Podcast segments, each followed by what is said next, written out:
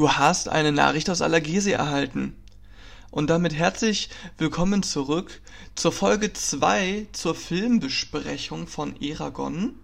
Wir waren stehen geblieben bei der Erwähnung von ja, Saphiras Entwicklung, als sie in den Himmel fliegt und auf einmal als erwachsener Drache wieder landet. Da hatte ich ja, ja kundgetan, dass eine Montage wohl besser gewesen wäre. Ich wollte tatsächlich auch noch einen Einschub machen.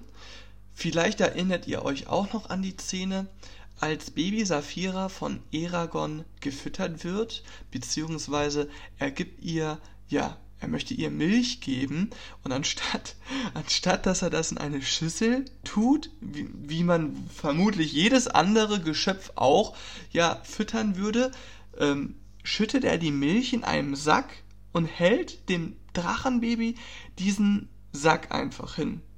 Keine Ahnung, ob mir da was entgangen ist, ob man, keine Ahnung, im Mittelalter vielleicht sowas gemacht hat, aber mir erschließt sich die Logik nicht, was sich der Junge dabei gedacht hat.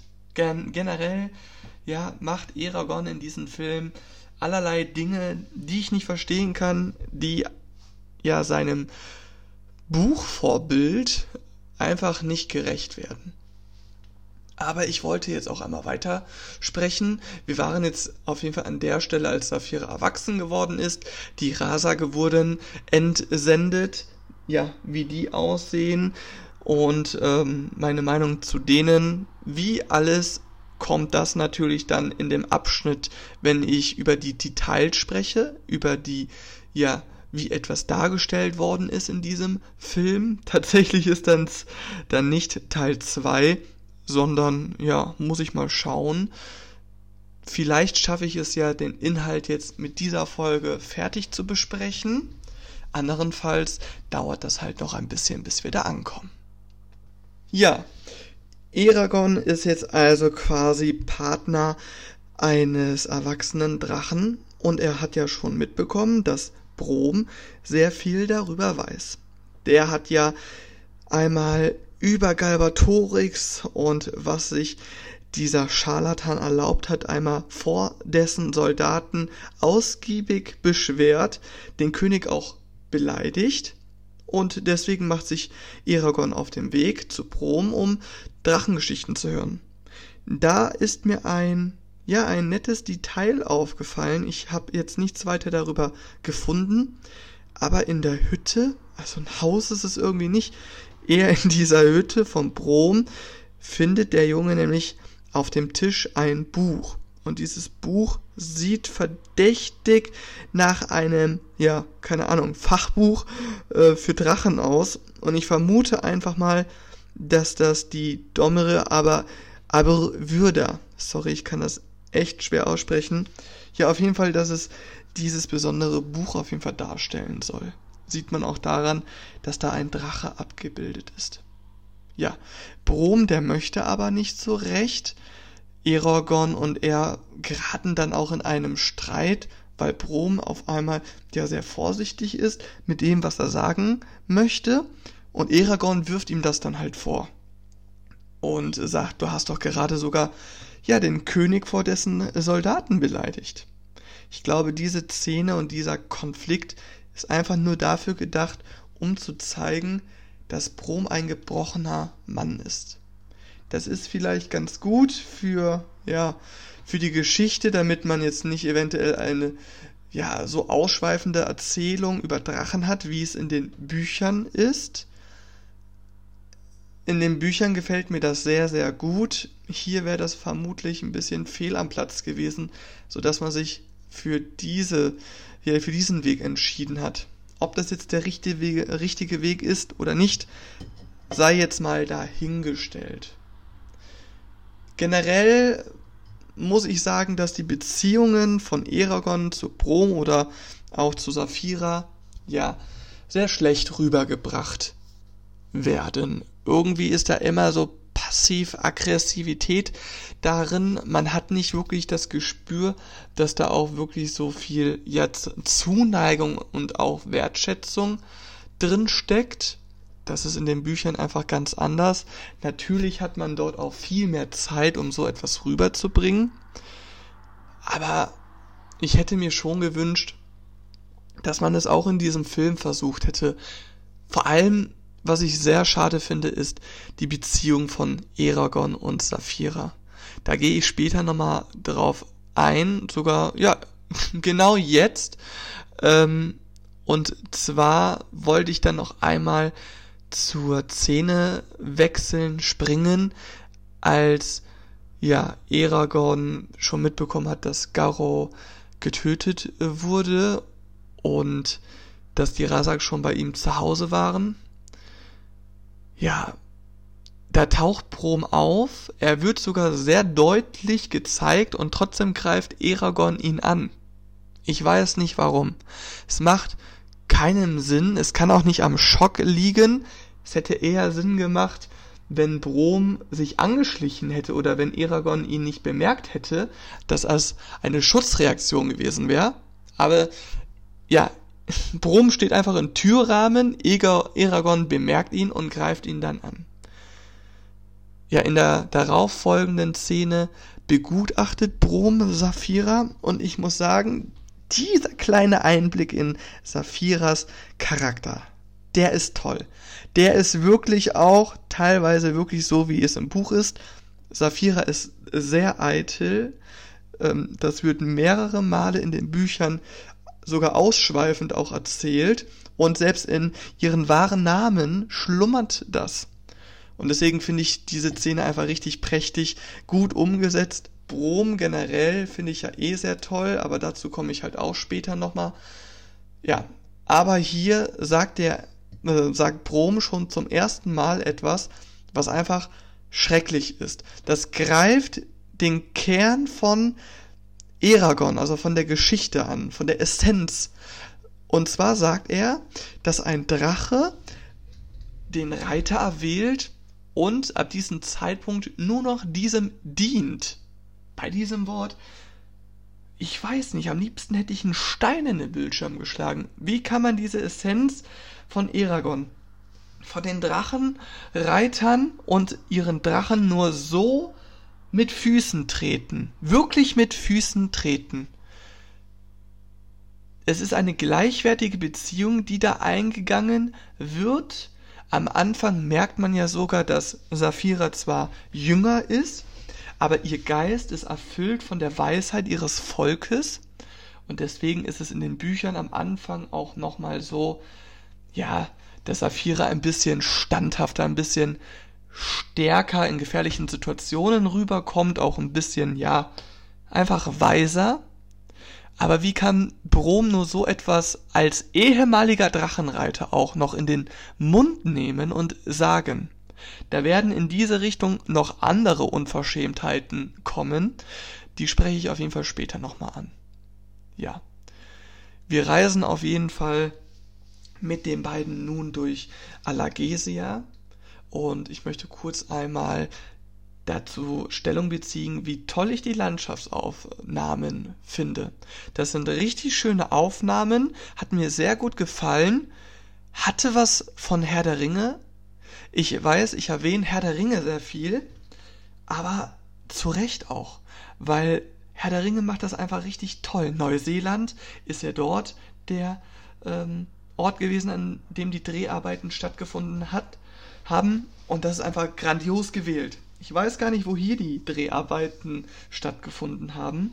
Das werde ich mir nochmal genauer anschauen, wenn ich dann über die Darstellung der einzelnen Dinge spreche. Ja, und Herr der Ringe, man muss es einfach sagen, klar, wie Eragon ist dieser Film für die breite Masse gemacht, aber er macht etwas ganz Faszinierendes. Ich finde, Herr der Ringe taucht in die Materie, also in die Welt richtig ein, in das Fandom richtig ein und bringt es aber trotzdem leicht und verständlich, äh, verständlich und ja simpel für die breite Masse rüber. Was Eragon halt nicht macht. Eragon weicht sehr stark von der Vorlage ab. Herr der Ringe hat natürlich auch immer wieder, ja, ist immer wieder von den Büchern auch zurückgetreten, das weiß ich, aber dennoch ist es viel werksgetreuer. Das muss man wirklich einfach mal gestehen. dass beide Filme zwar für die breite Masse gemacht worden sind, aber Herr der Ringe nimmt trotzdem das Fandom einfach mit, baut es richtig gut und geschickt ein, auch wenn hier und dort mal was weggelassen wird. Ja. Und bei diesen Abweichungen sind wir halt schon beim Thema. Es wird Daret gezeigt und nicht Tirm. Bei Daret sieht man dann auch Angela und ich hatte es ja in der ersten Folge schon angesprochen. Ich finde, hier verschenkt man einfach unheimlich viel Potenzial. Warum zeigt man nicht Tirn? Zeigt mal das Stadtleben im Königreich, zeigt den Einbruch im Archiv, zeigt, wie Eragon das Lesen lernt. Auch das wäre durch kleine Montagen möglich gewesen. George wurde komplett, ja, verschwiegen, quasi unter den Teppich gekehrt. Solembum auch. Und was mit Angela gemacht worden ist, ist auch einfach nur traurig. George, Angela und Solembum, Angela sogar von diesen Charakteren noch am meisten, sind richtige Lieblinge von den Fans und hätten auch so wie sie in den Büchern sind, auch jedermanns Lieblinge werden können. Auch Fans, die neu quasi, also Fans, die den Film dann nur mögen. Da hat man einfach richtig etwas verpasst umzusetzen. Und das ist so schade. Das tat mir in der Seele weh. Ich weiß nicht, wie ihr darüber denkt.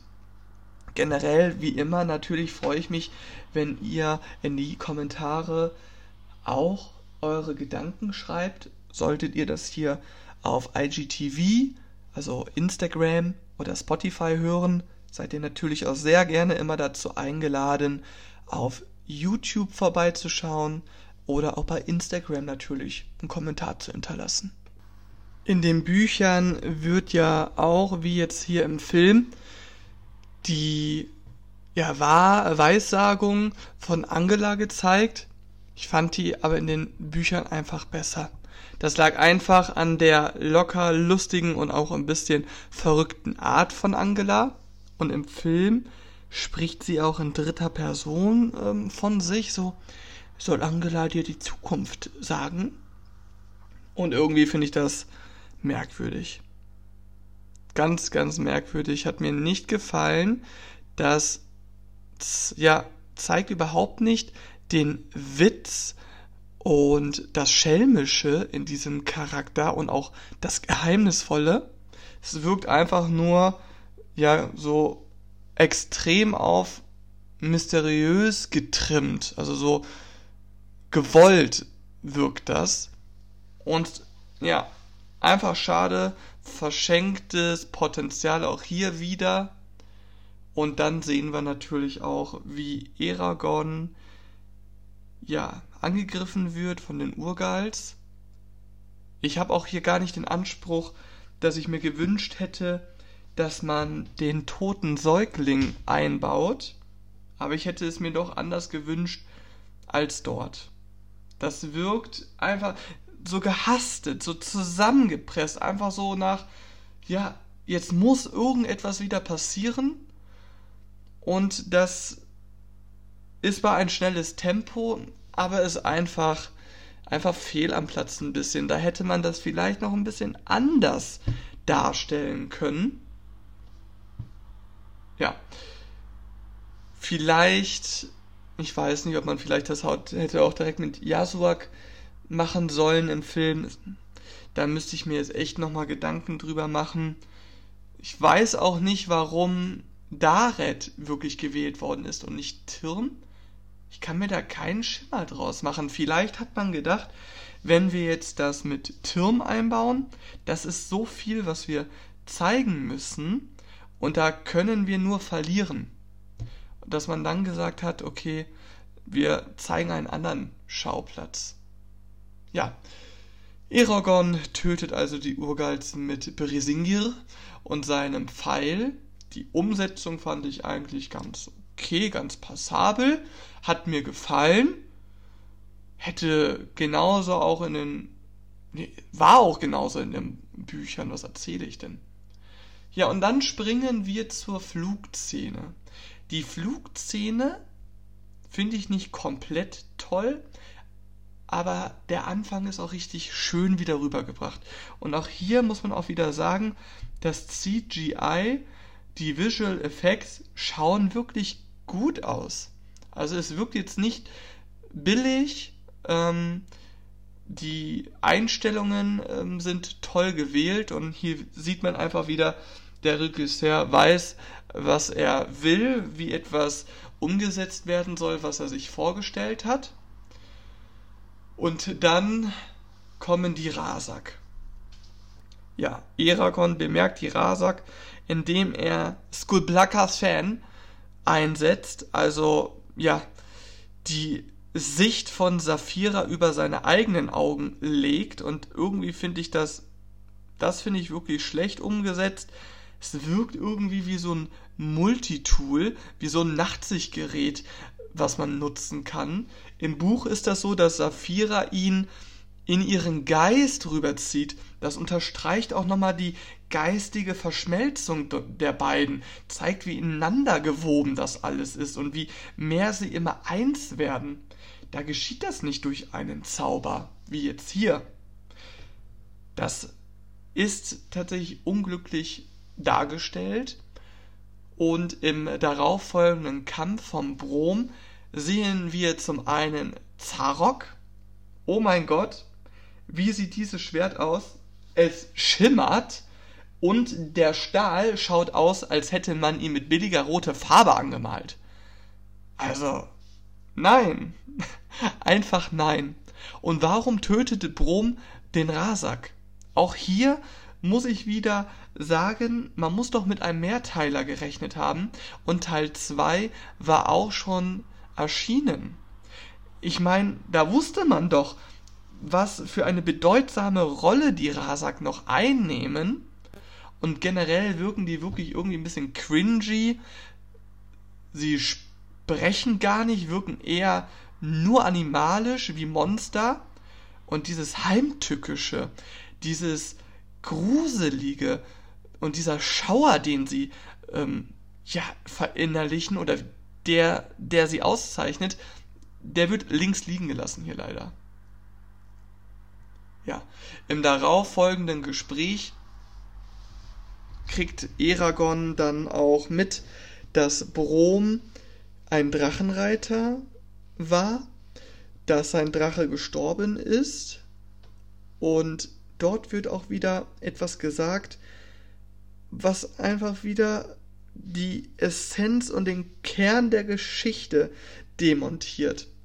Saphira, ja, sagt zu, zu der Geschichte, dass Proms Drache gestorben ist. Also hieß ja auch Saphira, das wird auch hier gar nicht erwähnt.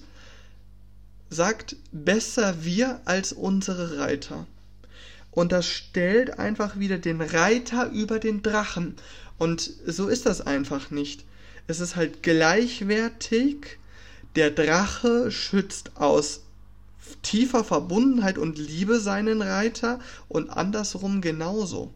Hier wirkt es eher so, als ob das Saphira macht, weil sie halt, wie schon einmal angesprochen, dem Reiter gegenüber irgendwie unterwürfig ist, ihm dienen soll und sie selber in Gefahr wäre, wenn er sterben würde, dass sie halt alles dafür tut, dass ihm nichts geschieht, aber eigentlich aus eigenem Antrieb, da sie ja dann sterben würde. Ja. Im darauffolgenden Streit gehen die dann, ähm, gehen die beiden dann zu Bett und Eragon legt sich hin und hat dann einen Traum. Er träumt jetzt zum ersten Mal von Arya, allerdings ist das dann nicht, ja, Spoiler, riesiger Spoiler-Alert, wie wir später erfahren, eine Verknüpfung der Eldonarie, die ja im Verlies der Seelen das alles quasi machen, sondern hier ist es Dursa, der quasi durch Arias Geist irgendwie auf Eragons zugreift und ihn etwas vorgaukelt. So ähnlich wie das Voldemort in Teil 5 mit Harry macht, als er ihm den verletzten Sirius zeigt. Ja. Eragon ist auf jeden Fall dann Feuer und Flamme und will die schöne Maid retten. Praktischerweise hat ähm, Dursa durch Aria direkt auch mitgeteilt, wo sie sich aufhält. Ja, und Eragon möchte dahin. Brom hält das für eine schlechte Idee, zu Recht. Und Saphira stellt sich halt quer, was auch richtig ist. Auch im Buch würde die echte Saphira genauso verfahren, wenn das so früh gewesen wäre und genau in dieser Art. Aber es kommt nicht so wirklich zu einem Austausch der beiden. Eragon schneidet ihr quasi das Wort ab und sagt, ich bin der Reiter und ich gebe diese äh, Befehle. Und Saphira, ja, wirft sich dem unter. Klar, sie faucht, aber sie befolgt quasi dann diesen Befehl. Und das hätte Saphira sich eigentlich nicht gefallen lassen dürfen. Also die echte Saphira, wie ich sie jetzt mal nenne, hätte das nicht mit sich machen lassen. Da hätte nochmal ihre Weisheit aus ihr gesprochen, auch ihr Trotz und auch ihre Fürsorge und ihr Stolz das hätte sie nicht zugelassen. Und dann sagt Eragon auch noch etwas, wir können erst dann wirklich zusammen sein, wenn ich so stark geworden bin wie du. Also auch hier wird einfach wieder die Essenz angegriffen und es ist einfach total deplatziert und für viele Fans auch einfach ein Schlag ins Gesicht.